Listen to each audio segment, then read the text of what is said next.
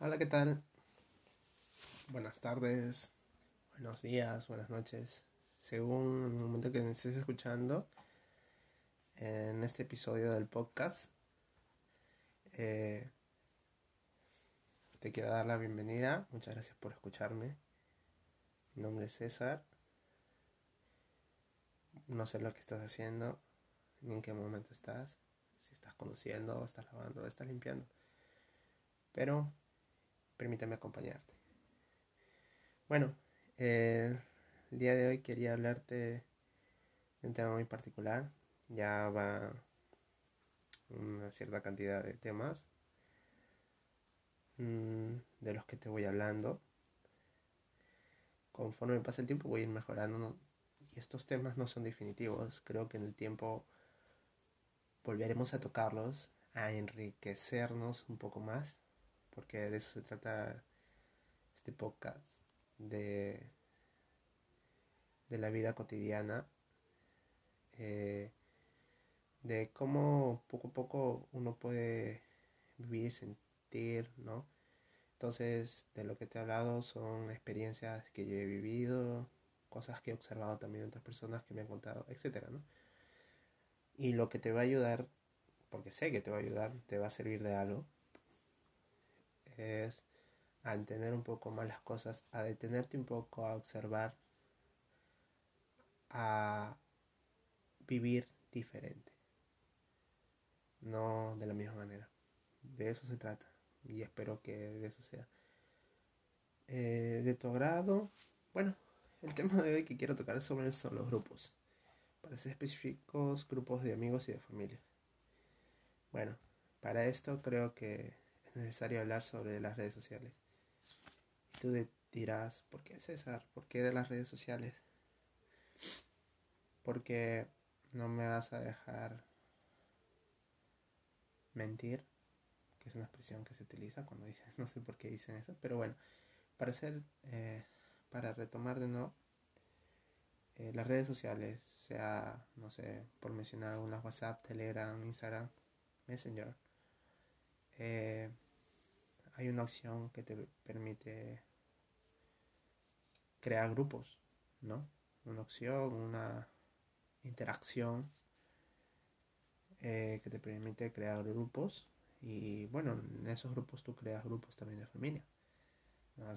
¿Alguno de ustedes alguna vez habrá creado un grupo de primos, tíos, ¿no? Eh, para un cumpleaños tal, etcétera, ¿no? Diferentes títulos, pero que los integrantes han sido parte de su familia, ¿no? Y, y ¿cómo se llama? Ya de por sí, antes de que existieran las redes sociales, existían esos grupos, ¿no? Y muy conocidos, se habla sobre la familia nuclear, ¿no? Se habla sobre grupos también en la familia que de parte de papá, de parte de mamá, etc. Y así podríamos extendernos el tema. Es un tema un poco profundo, pero creo que el, el grupo, los grupos más enriquecedores son los de amigos. Porque, me dirás, ¿por qué hay tipos de grupos de amigos? Hay los sociales y de trabajo. Ya desde hace mucho tiempo en esta sociedad, bueno, en esta cultura, en este tiempo, en el mundo, en el planeta Tierra, para ponernos en contexto, en diferentes países siempre va a haber estos tipos de grupos. No van a cambiar, de repente estarán con diferentes nombres en diferentes idiomas. Pero la idea y el concepto van a ser la esencia principal. Entonces, los grupos de amigos de manera social su mismo nombre lo dice, es para estar en sociedad, para compartir, para pasar buenos momentos. Pueden ser amigos de tu infancia, sería grupo de amigos de tu infancia, grupo de amigos de, de ¿cómo se llama?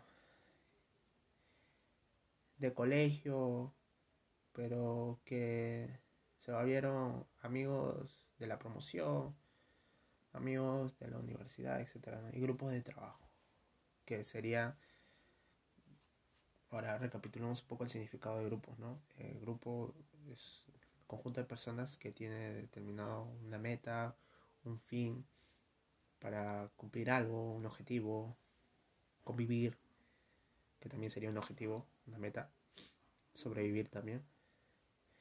Bueno, entonces en el grupo de trabajo podemos ver que también es algo extenso, ¿no? Hay grupos de trabajo que comenzamos, ¿no? Los primeros grupos de trabajo se podría decir que se comienza desde que estás en el colegio, ¿no? Que van a ser tu primer grupo de trabajo. ¿no? Trabajo, lo digo trabajo, pero en sí es como un grupo de para una cierta actividad, ¿no? Para desarrollar una tarea. Eh, entonces, esos grupos son momentáneos, a veces son grupos que son creados a la fuerza, que pasa de todos, que cada integrante tiene su aquel. ¿no? Eh, y bueno, eh, los grupos se pueden diferenciar, todo, cada uno tiene sus propias diferencias de, grupos, de amigos, ¿no? Están mis amigos del trabajo, la clásica, ¿no? Mi amigo del trabajo, mi del trabajo actual, de mi ex trabajo, etc. Mis amigos del colegio, que sería mi grupo social, mi grupo de amigos social mis amigos de la infancia, del lugar donde crecí, etc. Y así podremos encasillar y cada uno le pondrá un nombre que quiera ponerle, ¿no? El de, el de su propia universidad, ¿no? Grupo de amigos de la universidad, por decir algo, ¿no? Voy a decir universidad así, ¿no? Stanford, de Oxford, Harvard, de la universidad San Marcos, la universidad, que te digo, etcétera, ¿no? Diferentes universidades. O eh, mis amigos del colegio tal y tal. Bueno, entonces, ¿qué pasa con los grupos? ¿Qué hay buenos y malos grupos?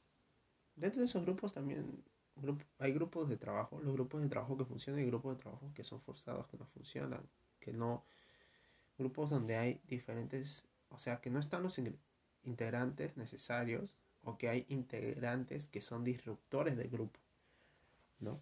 Que hacen dividir el grupo, que no lo hacen cohesionar, sino todo lo contrario, lo hacen desunir o separar. Entonces, son grupos que no, que no, no, no, no funcionan. Generalmente los grupos sociales o de, amigos, pero sociales. Eh, son generalmente grupos de que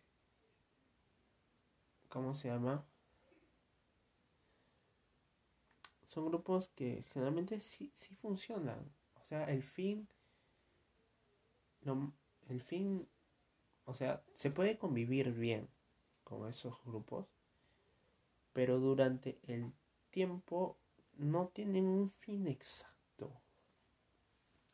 Y lo que deberíamos de buscar en cada grupo es tener un fin exacto. Así como los grupos de familia, existe el fin que creo que es el más importante, que es la convivencia y la sobrevivencia. En los grupos sociales debería llegar por lo menos ese fin como mínimo. Y si hay un, grupo un grupo social que tengamos que nos ayude a, superarnos, un grupo con el fin de superarme, wow, ¿no? Sería lo excelente, ¿no? Y, y ahí iríamos a otra etapa, ¿no? ¿Cómo actuar en un grupo? Ahora, tú estás en un grupo, social de trabajo. ¿Cómo actúas? ¿Cómo te enfocas? yo creo, y en lo personal lo que yo siempre he tratado de hacer cuando estoy en un grupo que algunos piensen que no, este no es un grupo, no, solo somos amigos. Perdóname, siempre es un grupo, pero bueno, si tú no lo quieres ver de esa forma, allá tú. Pero bueno, mi punto es que tú debes centrarte, verte en qué posición estás, ver tu personalidad, el grupo social, si congenia de manera eh, unísona con los demás o de una manera muy eh, que sería muy altisonante, Si es algo altisonante y no, no concuerda demasiado, es mejor irse separando de ese grupo e irte a otro grupo. buscar o crear tu propio grupo. Que no es malo, sino es mejor y es más productivo. Y en el trabajo, buscar cuáles son las, las habilidades que tienes.